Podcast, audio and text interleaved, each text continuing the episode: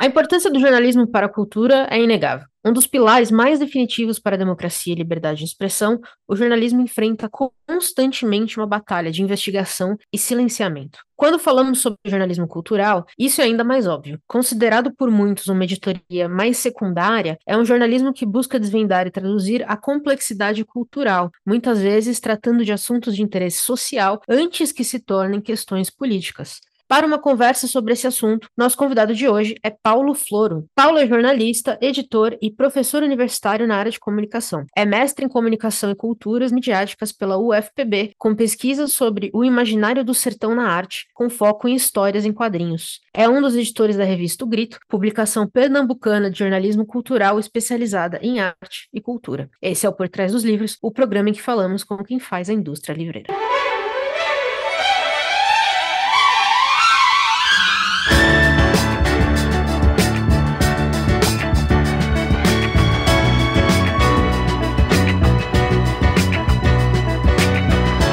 Paulo, muito bem-vindo ao Rede Poderosa. Obrigadão, obrigado por me receber. Bom, vamos de lá, vamos, vamos direto para o que mais interessa, né? Como é que surgiu a ideia de criar esse projeto Grito e o quão fácil ou difícil foi tirar esse, esse projeto do papel? Bom, o Grito ele começa assim.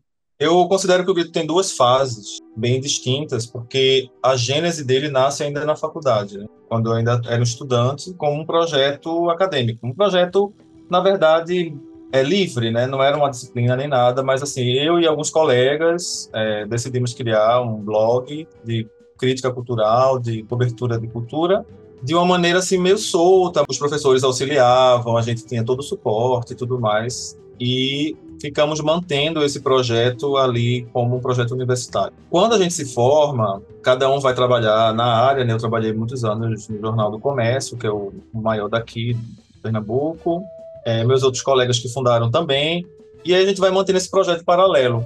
Só que em um segundo momento, aquilo começa a ganhar força, assim, a ter que chamar atenção. É também uma fase em que a cena cultural daqui de Recife estava passando por uma mudança grande. Tava, a gente vivia ali o pós-Mangue Beat, mais ou menos ali em 2000, início dos anos 2000, né? 2008 por aí.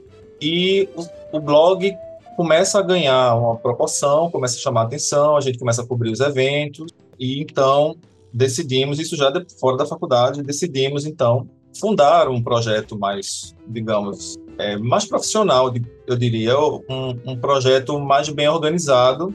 Foi então que um ex-professor chegou, entrou como sócio e a gente fundou a revista ali em 2012, como já a revista o Grito, como a gente conhece hoje. Então, ela pensamos no projeto editorial, o site começou a, de fato, é, ganhar essa cara que ele tem hoje. E aí, nessa segunda fase, que é o, é o que estamos a, atualmente, né?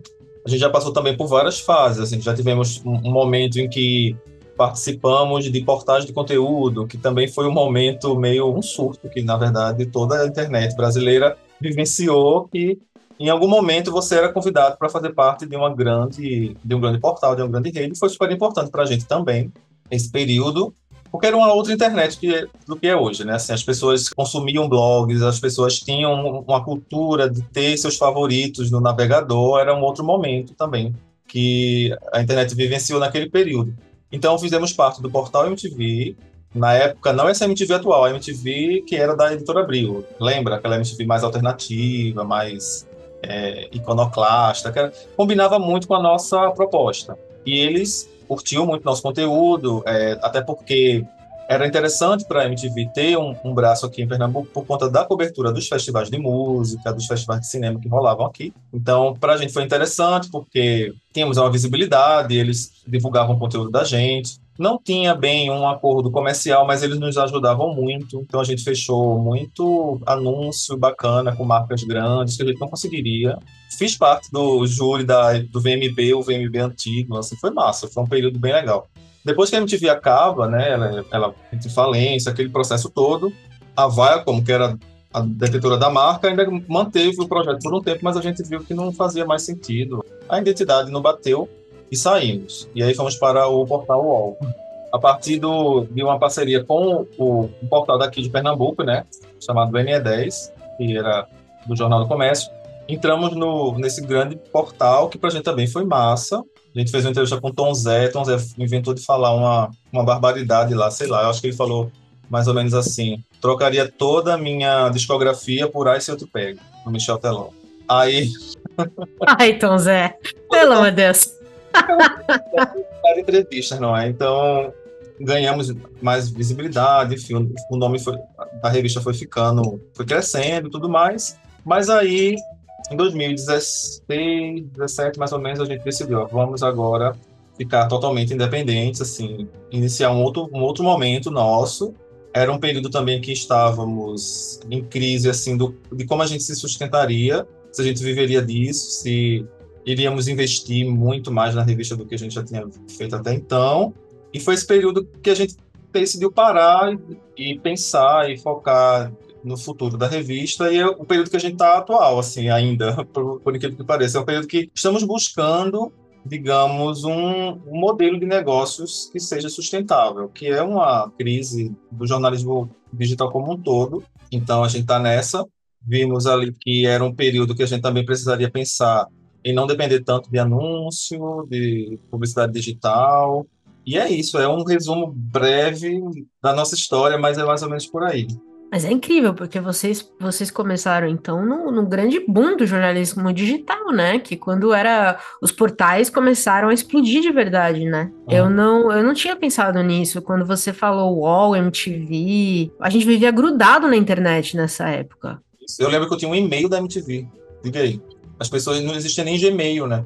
Porque tudo na internet é tão sei lá, é tão avassalador que você não percebe que passou um pouco tempo, na verdade, assim. A gente parece que a gente viveu uma vida inteira, mas assim, Exato. Assim, foi verdade. bom. E aí eu fico pensando assim que hoje em dia começar um site como o nosso, vamos dizer, que é um, que é um site de nicho, mas ao mesmo tempo cobre de tudo, quadrinhos, música, é muito mais difícil. Porque a internet está muito mais superpovoada, a, a, a economia de atenção, assim, hoje está tá absurda. Você tem que competir com rede social, com sites grandes, pequenos, é super complicado. E naquela época não, era uma internet mais, sei lá, mais inocente, eu acho, mais divertida, mais livre. Não sei explicar bem, mas eu lembro que o conteúdo que a gente criava repercutia mais. A gente sentia mais um pouco assim o calor que vinha da audiência. Né? Hoje isso está muito restrito aos cercadinhos das redes sociais. Assim, a gente precisa, precisa dessa mediação, querendo ou não. Eu acho que existe hoje um movimento de retorno disso, né? É, muitos veículos estão querendo trabalhar mais essa relação com a audiência sem depender tanto de rede social. Então, você pode perceber muitos sites, sobretudo os médios e pequenos, trabalhando muito essa questão de, da newsletter, trabalhando assinaturas, é, sistema de membros, para poder todo mundo. Tem gente que usa Telegram, Discord, porque uma hora uma hora não, já está acontecendo, né? Assim, as, as redes elas estão numa fase em que elas querem é, volume, elas querem escala, elas vão. Você não vai engajar, começando agora, um site de nicho pequeno, etc. Você tem que ser uma coisa assim que eles estão buscando, entretenimento, trends do momento. E aí, se você precisar disso para crescer, você vai viver na merda, assim, você vai viver sempre angustiado, sempre tenso, de saber, ai, ah, não, meu Deus, esse meu conteúdo não bateu tantos views, ou então assim, eu não consegui acompanhar hoje a trend que está bombando. Então, é complicado a, a fazer, fazer com conteúdo hoje. Qual, qual o tamanho do time que vocês têm hoje para manter esse projeto vivo? Hoje temos mais ou menos umas 10 pessoas trabalhando, assim, digamos, junto, assim, fora os freelas que a gente contrata, né? Então, esse, esse time mais fixo é editor, somos dois editores é, gestores, né, mas também tem é, diagramador, programador web, fotógrafo, redes sociais, temos agora estagiários, então dá uma média de umas 10 pessoas. Só que ultimamente temos trabalhado muito com freelancer, sobretudo para reportagem, porque é, a gente não tem ainda condições de manter uma equipe de reportagem fixa, então a gente trabalha com os freelas, e aí a gente tenta sempre diversificar, encontrar, trabalhar com mais pessoas e tal, mas é mais ou menos esse, essa quantidade. É grande até para uma, uma equipe que ainda está montando seu, seu negócio, seu modelo de negócio, é razoável, né? Hoje, a nossa principal, nosso principal meio de sustentação são projetos, né? Que escrevemos em editais privados, públicos, de fundações. Esses projetos mantêm o site, mas assim, também isso a gente queria não ser tão dependente, né? Então, é, estamos, é, enfim, estudando maneiras, formas de ter uma, um outro meio de, de sustentação, um outro meio de financiamento. Tem também um outro braço nosso que é, são os produtos impressos, né? Que é meio, sou até bizarro, né? Que é um site jornalístico, enfim, um, a gente se orgulha muito de ser um produto digital, jornalismo digital, enfim, mas temos um projeto de uma revista impressa de quadrinhos, né, que é a Plaf, que já tem oito números, que faz vende bem, a gente tem um público que consome bem ela, e lançamos depois um produto relacionado a ela, que é uma, uma antologia em quadrinhos. Temos mais projetos de lançamento de livros também, então, é algo que faz sentido para a gente. Nossa audiência consome muito esse tipo de conteúdo impresso, ligado a quadrinhos. É uma área que somos muito relacionados a ela, assim, temos uma ligação forte com quadrinhos, então é algo que a gente também está investindo cada vez mais. Agora, sim, não publicamos qualquer quadrinho, né? São quadrinhos ligados ao jornalismo em quadrinhos, à cultura pop, ao que cobrimos no site. É um, um modelo de negócios que, inclusive, tiramos inspiração de sites gringos é, sites americanos de jornalismo cultural que também investem muito nesses produtos atrelados, né? Esses produtos que são ligados ao site principal, que têm um valor agregado muito alto e que acabam sustentando a produção do site. Então é isso que também estamos trabalhando. Mas como eu te disse, tudo ainda é muito estudo. Eu não digo assim, ah, esse é o nosso plano, a gente não conseguiria hoje chegar para um, sei lá, um investidor, isso aqui é o nosso plano estamos ainda costurando e desenvolvendo. Entendi. Aos poucos vocês estão criando um ecossistema do grito, né? De produtinhos do grito. É isso. Exato, é. Tem um, tem uma, um outro ponto importante de virada que eu até esqueci de citar. Faz dois anos que fizemos parte da AJO, que é a Associação de Jornalismo Digital, que foi fundada há dois anos e que ela vem promovendo assim uma mudança grande no ecossistema de jornalismo digital no Brasil, assim, o que ela começou muito pequeno e agora está com uma força muito importante, está inclusive pautando discussões, por exemplo, ligada à pele das fake news, do remuneração do jornalismo, tem falado muito sobre combate à desinformação e advogando a favor do jornalismo digital, jornalismo profissional, independente e tal. E o Grito está fazendo parte hoje da JO. Isso tem aberto muitas portas para a gente. Então, temos participado de discussões, de projetos, ser uma, um veículo de cultura também é importante para a gente, porque na JOR conseguimos pleitear e, e, pautar temas ligados ao jornalismo cultural, né, que muitas vezes não é muito bem assim na não tem tanto espaço quanto outros outras editorias, outros temas. E desde então temos conseguido muita coisa, né? Por conta dessa não da Jora em si, mas por conta dessa união do, jornal, do jornalismo digital independente. Assim, todo mundo está sendo ótimo, assim, tá, todo mundo se ajuda. É um, um, ambiente que, por mais que grande parte ali sejam competidores, né, entre si, os veículos, mas está todo mundo ali se ajudando, se fortalecendo, juntos, tentando discutir assuntos importantes, falando sobre o papel do jornalismo no Brasil, qual vai ser a, a, a, participação que as redes sociais, que as big techs vão ter nessa transformação digital que o jornalismo está é, vivenciando, enfim. Aí isso também tem ajudado a gente. Então, nesse período, por conta também desses debates, dessas discussões, tem muito curso, tem muita, é, muito programa que chega, que a gente participa, tudo, é o momento que a gente está consumindo tudo isso, absorvendo, e aí a gente vai chegar nesse momento para desenvolver essa nossa fase que a gente quer para daqui de futuro. Assim, esse, essa fase é nova que a gente está desenvolvendo e o que é que isso vai significar para a gente em termos de sustentabilidade. Falando na, nessas big techs, nas redes sociais, né, que você comentou que tem uhum. essa questão de você ter que saber como lidar, como engajar e etc, que é o trabalho, né? Além de criar conteúdo para você mesmo, para o seu site e tudo mais, você tem ainda que criar conteúdo para as redes sociais. Onde o que aconteceu é que todo mundo virou crítico, né? Todo mundo dá a própria opinião e todo mundo acha que ali é crítico literário, cultural e tudo mais. Nesse mundo em que a gente vê todo mundo postando sobre tudo, por que, que você acha que é importante, ou se é importante, existir ainda um espaço como o Grito, que continua reforçando ou abrindo esse espaço para uma crítica especializada? Você vê que isso, esse espaço, assim, como o Grito, é importante a gente manter um espaço? É importante existir a crítica especializada ainda hoje? Ah, com certeza. Eu acho que tem muito conteúdo bom sendo feito na internet, né? É muito conteúdo que foi pensado para aquela dinâmica ali, para aquela gramática das redes, que eu acho isso incrível, admiro muito. no TikTok, no YouTube, consumo muito. Porém, eu tenho sido muito, não crítico, mas assim, muito, muito reticente a investir tanta energia e tanta dedicação para um lugar que você não tem controle. É uma, um ambiente em que você, por mais que se esforce, por mais que você se dedique, não está claro como o, o jogo, não está claro ali como as coisas vão funcionar de fato. Então, eu acho que por mais que hoje entender como funciona essa dinâmica das redes, do ponto de vista da divulgação do seu conteúdo, seja importante, eu acho que é também relevante você manter o seu próprio espaço. E isso não é só para crítica, para tudo, para o jornalismo como um todo. Eu acho que existe esse movimento, né, como eu falei, de reforçar no leitor, no seu leitor, a importância de consumir o seu conteúdo na fonte. Os veículos é, é, teve um período grande, período assim que durou acho que uns cinco anos mais ou menos, em que o investimento era muito grande nas redes para as pessoas consumirem aquele conteúdo ali. Você podia ver que os sites tinham textos enormes dentro do próprio Instagram e tal.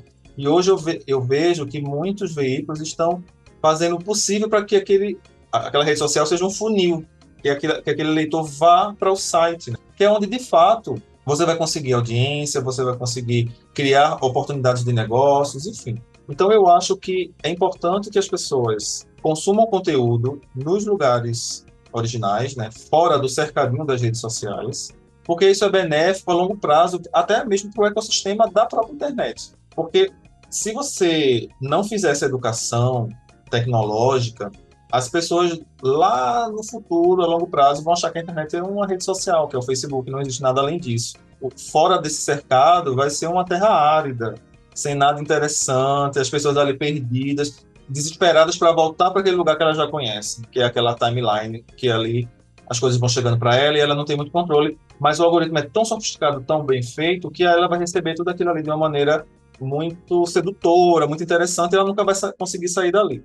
E você que passou um tempão pensando no seu, na sua homepage, no seu site, no seu conteúdo, não necessariamente aquele seu leitor vai ver aquele conteúdo, porque você não sabe como funciona o algoritmo, não entende como é, né? Então, eu acho que isso é muito ruim assim a longo prazo para a internet. Acho que as redes sociais elas têm que conviver também com essa demanda social de que o jornalismo é importante, o jornalismo profissional ele é relevante para a democracia, para tudo. Você não pode depender das redes sociais para que um conteúdo tenha um alcance, para que um conteúdo relevante chegue a mais pessoas. Né? Então, eu acho que a crítica, falando especificamente dela, não pode depender só das redes. Você tem que ter um espaço em que você, por exemplo, possa ter um texto longo, um texto ensaístico, por exemplo.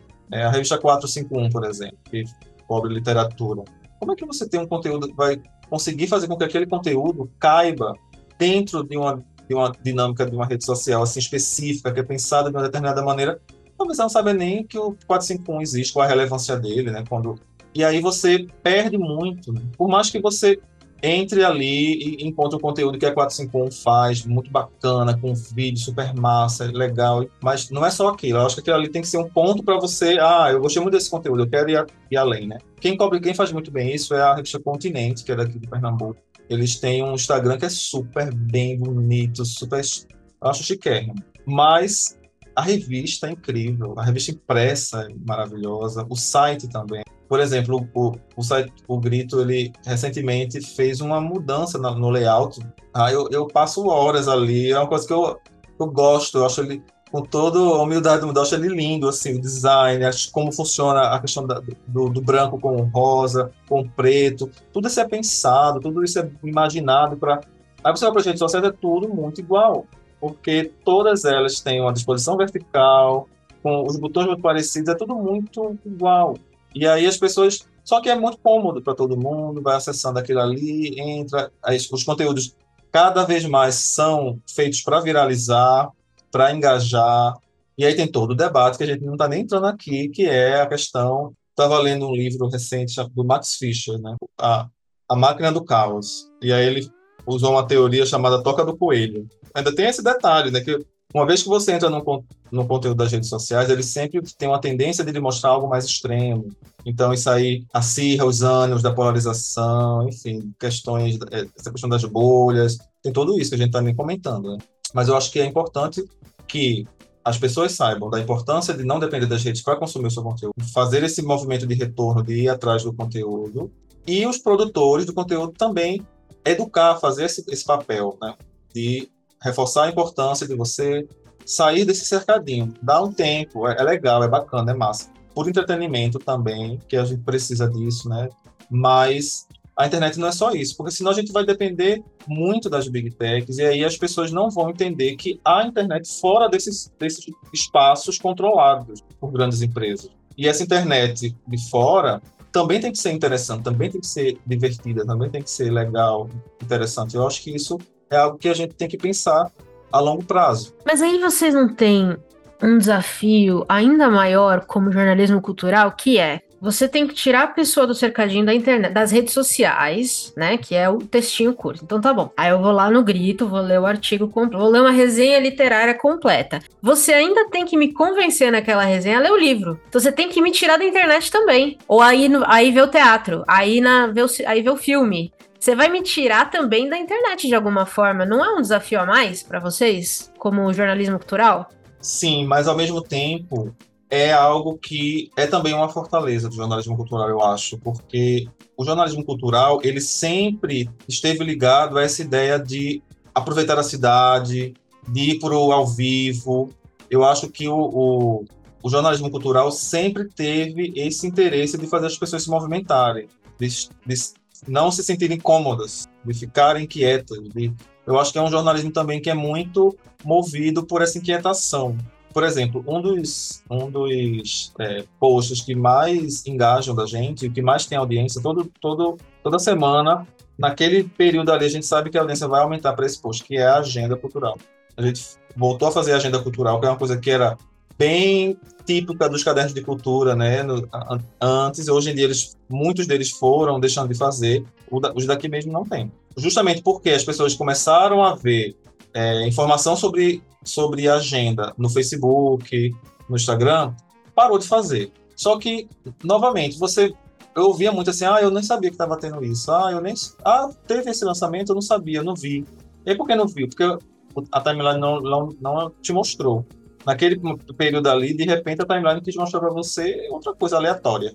E aí você não teve tempo de lembrar de ir em cada blog, de, de cada portal, de cada site do Instagram que você conhece, e para saber o que está rolando. Então a gente começou a fazer essa agenda, que dá um trabalho gigante, porque tem que apurar, tem que olhar em cada canto, ver as, os horários, bater, mas a gente tem feito isso porque a gente acha importante essa justamente de oferecer esse serviço, que é um serviço muito básico, digamos assim, do ponto de vista da produção, mas importantíssimo. E aí tem dado muito certo. Aqui no Recife, voltou com força os eventos assim, culturais, e era algo que a gente tem muita proximidade. Os festivais daqui, então, assim, volta e meia a gente faz parceria com os festivais para ser mídia oficial, então isso para a gente também é importante. A gente ir para o offline para a gente é ótimo, porque a gente consegue sentir a nossa audiência. Antes da pandemia, a gente fazia eventos offline, shows, debates, lançamentos. Paramos na pandemia, não retomamos ainda, mas esse contato com a produção cultural para a gente é muito relevante, é muito importante. Então, isso também é legal do jornalismo cultural. É um desafio, mas ao mesmo tempo essas pessoas, por exemplo, o Coquetel Molotov, né, que é um festival daqui grande, ou o Hack Beat, por exemplo, né, o público ele vai o tempo todo para esses eventos, mas ao mesmo tempo ele vai continuar na internet, só que de uma maneira mais, eu diria assim, com mais qualidade, porque ele vai vai para os eventos, aí posta, aí faz, faz story e, e, e publica. Aí o festival usa uma hashtag. Eu acho que isso é bacana. Assim, você está vivenciando aquele, aquilo ali sem necessariamente você estar fora da internet, fora daquele mundo, mas você está curtindo. Então isso é legal. A gente tem feito também coberturas, ido para eventos novamente, fazendo cobertura de festival. Não dá para ir para tudo, porque Recife está cada vez mais impossível, assim. E tem hora que engarrafa os eventos, né? Tá, tudo acontece na, no mesmo dia. Tem cinco, seis, sete, oito coisas ao mesmo tempo. Eu disse, pelo amor de Deus. É mais ou menos por aí. Faz sentido. No último governo, é, o jornalismo como um todo foi né, atacado por todos os lados. Né? A gente via isso direto. Que papel você acha que o jornalismo cultural pode representar na formação cidadã? Boa. Então, eu acho que o jornalismo cultural ele é importantíssimo e acho que ele pode e deve falar de tudo. Primeiramente, o ideal é a gente pensar o jornalismo cultural, assim como todos os outros jornalismos, como um espaço importante da manutenção da democracia.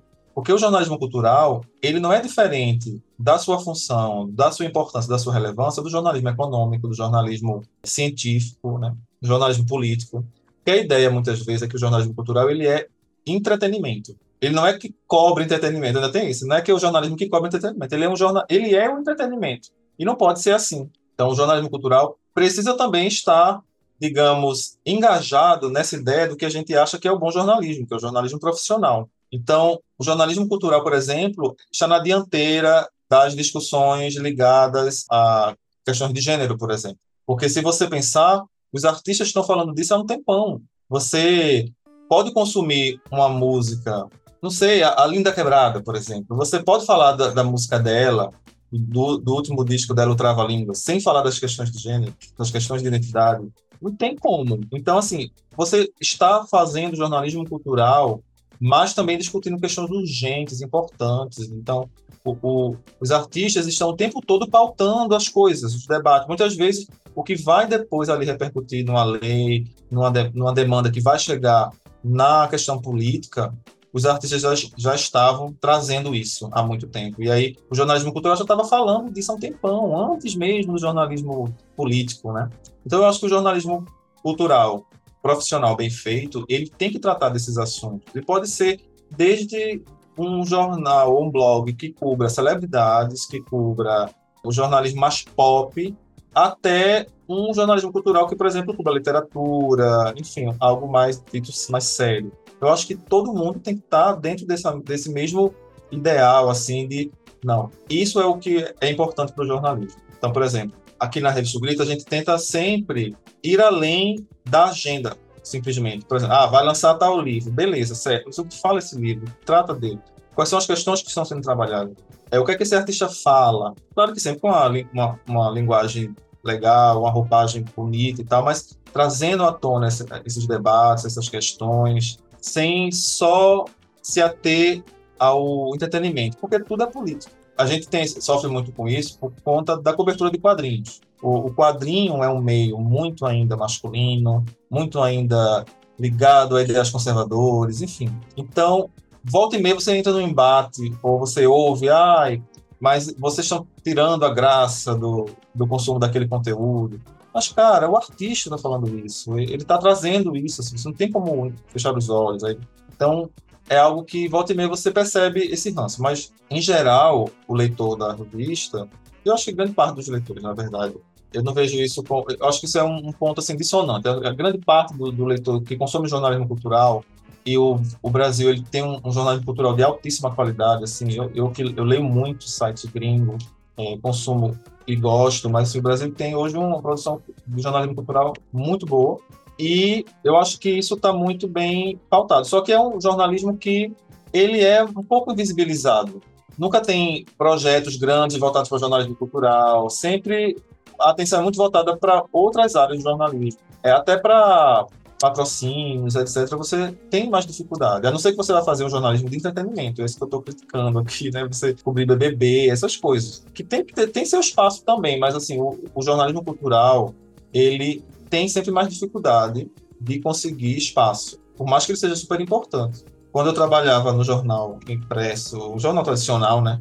Eu via isso muito, até dentro dos próprios colegas jornalistas. Você sempre tinha, né? Ah, o jornalismo cultural, ele é o mais ameno, mais simples, ele não é um, uma coisa assim muito trabalhosa. E, ah, ele vai só cobrir filme, fazer crítica de filme e tal. Vai tirando a importância que tem o jornalismo cultural. Mas se você for ver, é ele que está discutindo questões importantes e com profundidade. Ou seja, é importante discutir quando algo já está na, no calor da, do acontecimento, prestes a voltar uma, uma, uma questão importante, está discutindo um tema, é legal, mas discutir com tempo, com profundidade, com, com mais planejamento para você discutir questões a fundo é mais legal. A gente vê muito isso, né, nessa época de crise do jornalismo. A primeira editoria que fecha ou corta é sempre a, a cultural. A gente viu, aliás, editorias culturais sumiram de alguns jornais, foram as primeiras. Aqui em Pernambuco, teve o, o Caderno C, né? Era o que era o caderno de cultura do Jornal do Comércio. Ele é histórico, o, o caderno que deu espaço para o Mangue Beat, que trouxe à tona uma cena nova que estava nascendo na cultura pernambucana.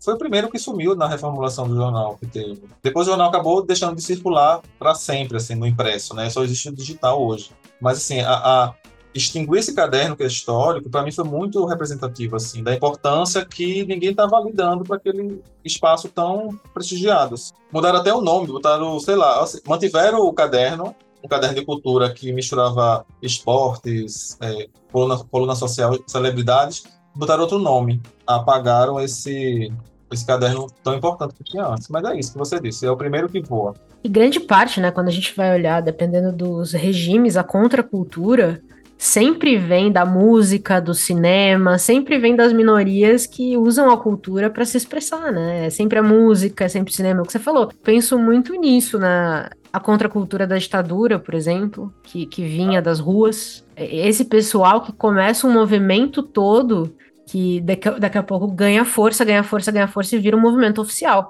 Mas ele sempre começa na miudinha, assim, ele sempre começa, começa numa ruazinha escondida. Exatamente, começa escondido, começa muitas vezes perseguido. Aqui em Pernambuco, por exemplo, a cultura do brega funk, ela ainda sofre muito preconceito. E ela começou a ganhar proporção, ganhar destaque, e hoje ela é patrimônio cultural da cidade, é, do estado, assim, foi votado lei e tudo mais. Mas se você vai olhar a, os grandes eventos culturais e vai ver quem está tocando nos palcos, não estão. Eles estão sempre num palquinho pequeno, e é uma força cultural grande hoje, porém de periferia, porém ainda muito visibilizada. Sempre assim, né? Sim. A gente fez um quadrinho, uma reportagem em quadrinho sobre o brega funk.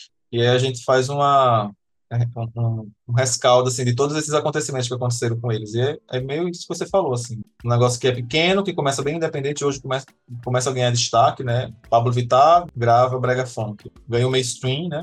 Mas começa assim, começa bem invisível. Você comenta muito sobre, é, especialmente Pernambuco, mas no site vocês falam sobre também descentralizar a conversa cultural que ainda hoje é muito centralizada no Sudeste. Quão é importante a gente ter um espaço e, e, que descentralize essa conversa do Sudeste, que fale dessa rica cultura que a gente tem fora do Sudeste? A gente se orgulha muito de ser um site pernambucano, né? Então, não dizemos que somos fazemos jornalismo local, mas também fazemos. É como por exemplo, você diz, a Ilustrada ela é, um, é um, um, veículo local de São Paulo ou não? Ela é um veículo nacional. Então, é mais ou menos por aí. Eu acho que o, o, os veículos locais, eles também têm essa oportunidade de falar sobre coisas do mundo, sobre coisas ao redor, porém da nossa perspectiva, do nosso olhar. Então, é, temos esse foco grande de cobrir Pernambuco. Então, por exemplo, tem hora que você entra no site, você tem muitos posts sobre bandas internacionais, de São Paulo e vários lugares, sendo independente sobretudo, mas o nosso foco, a nossa prioridade é sempre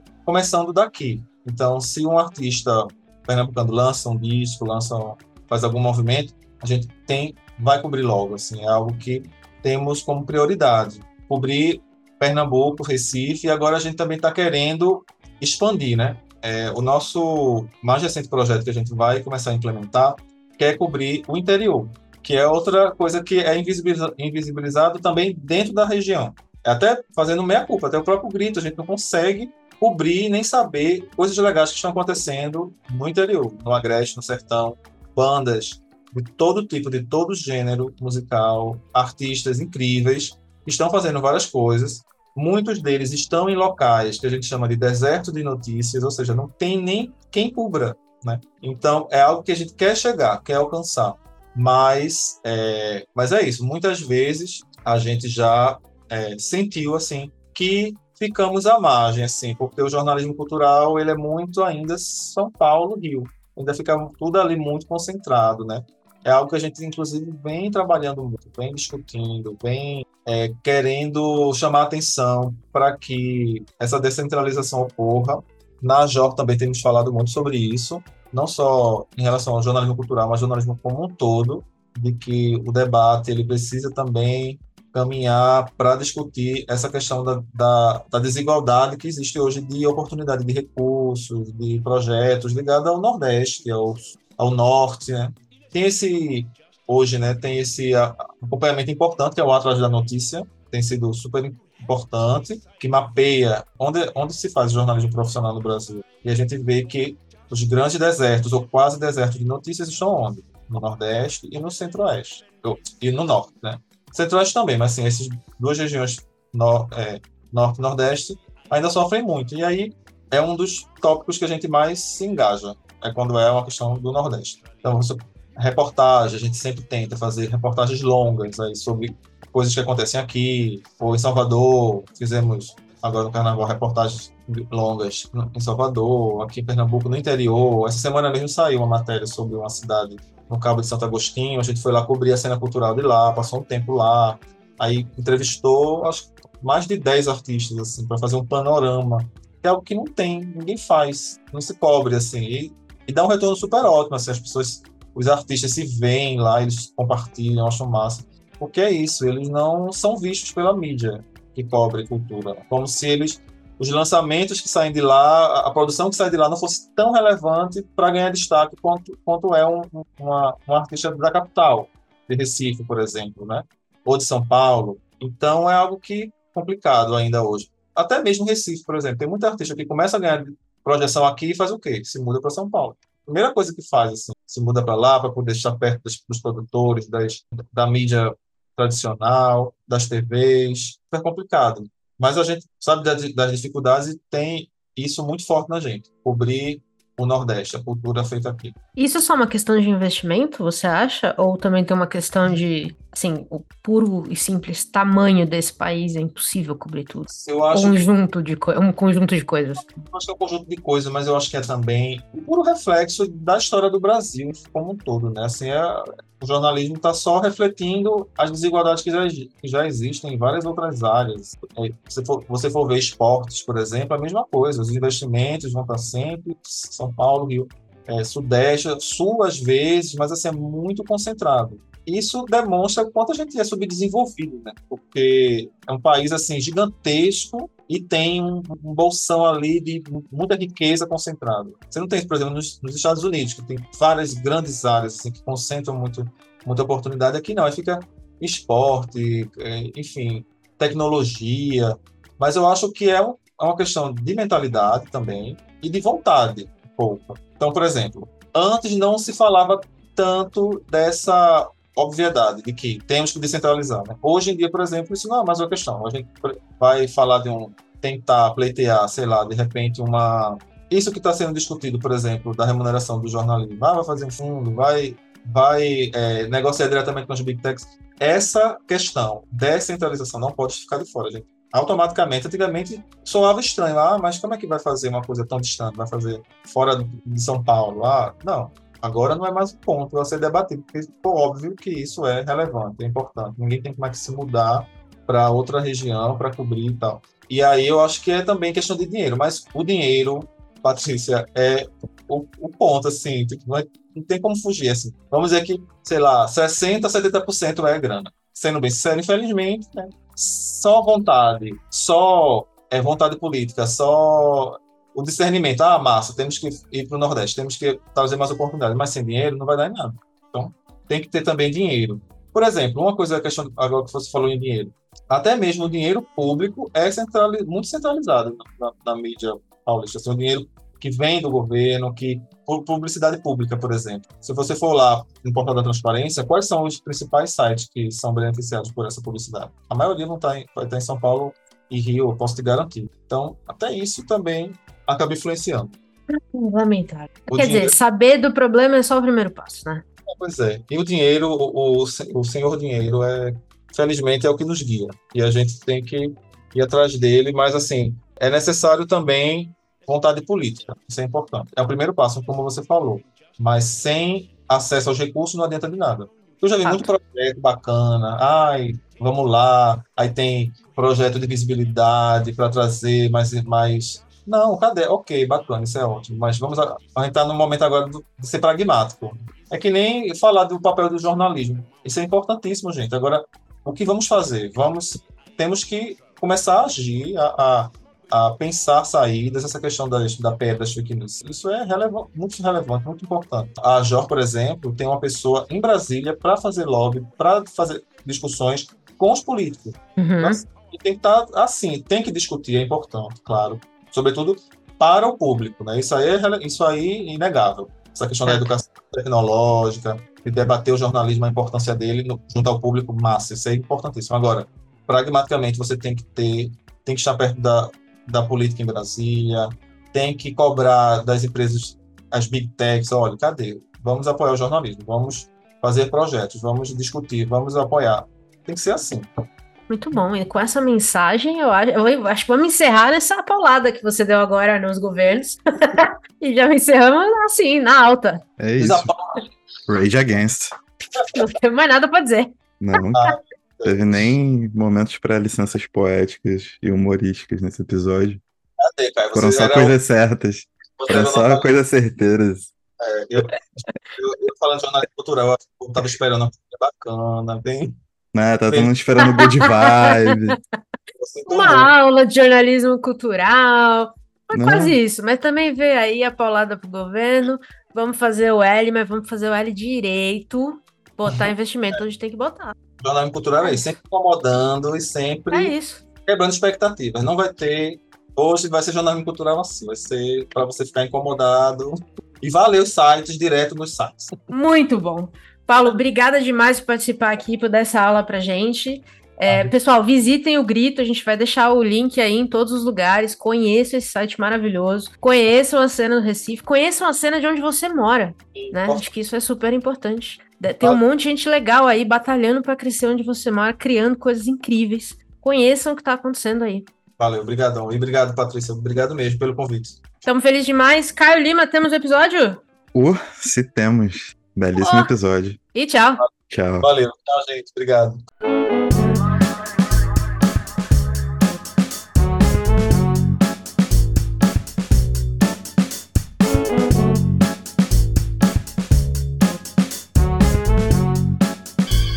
Want you to know the power of the underground. We'll fight alone, just as we used to do in those days. All right. Fight just like we used to do.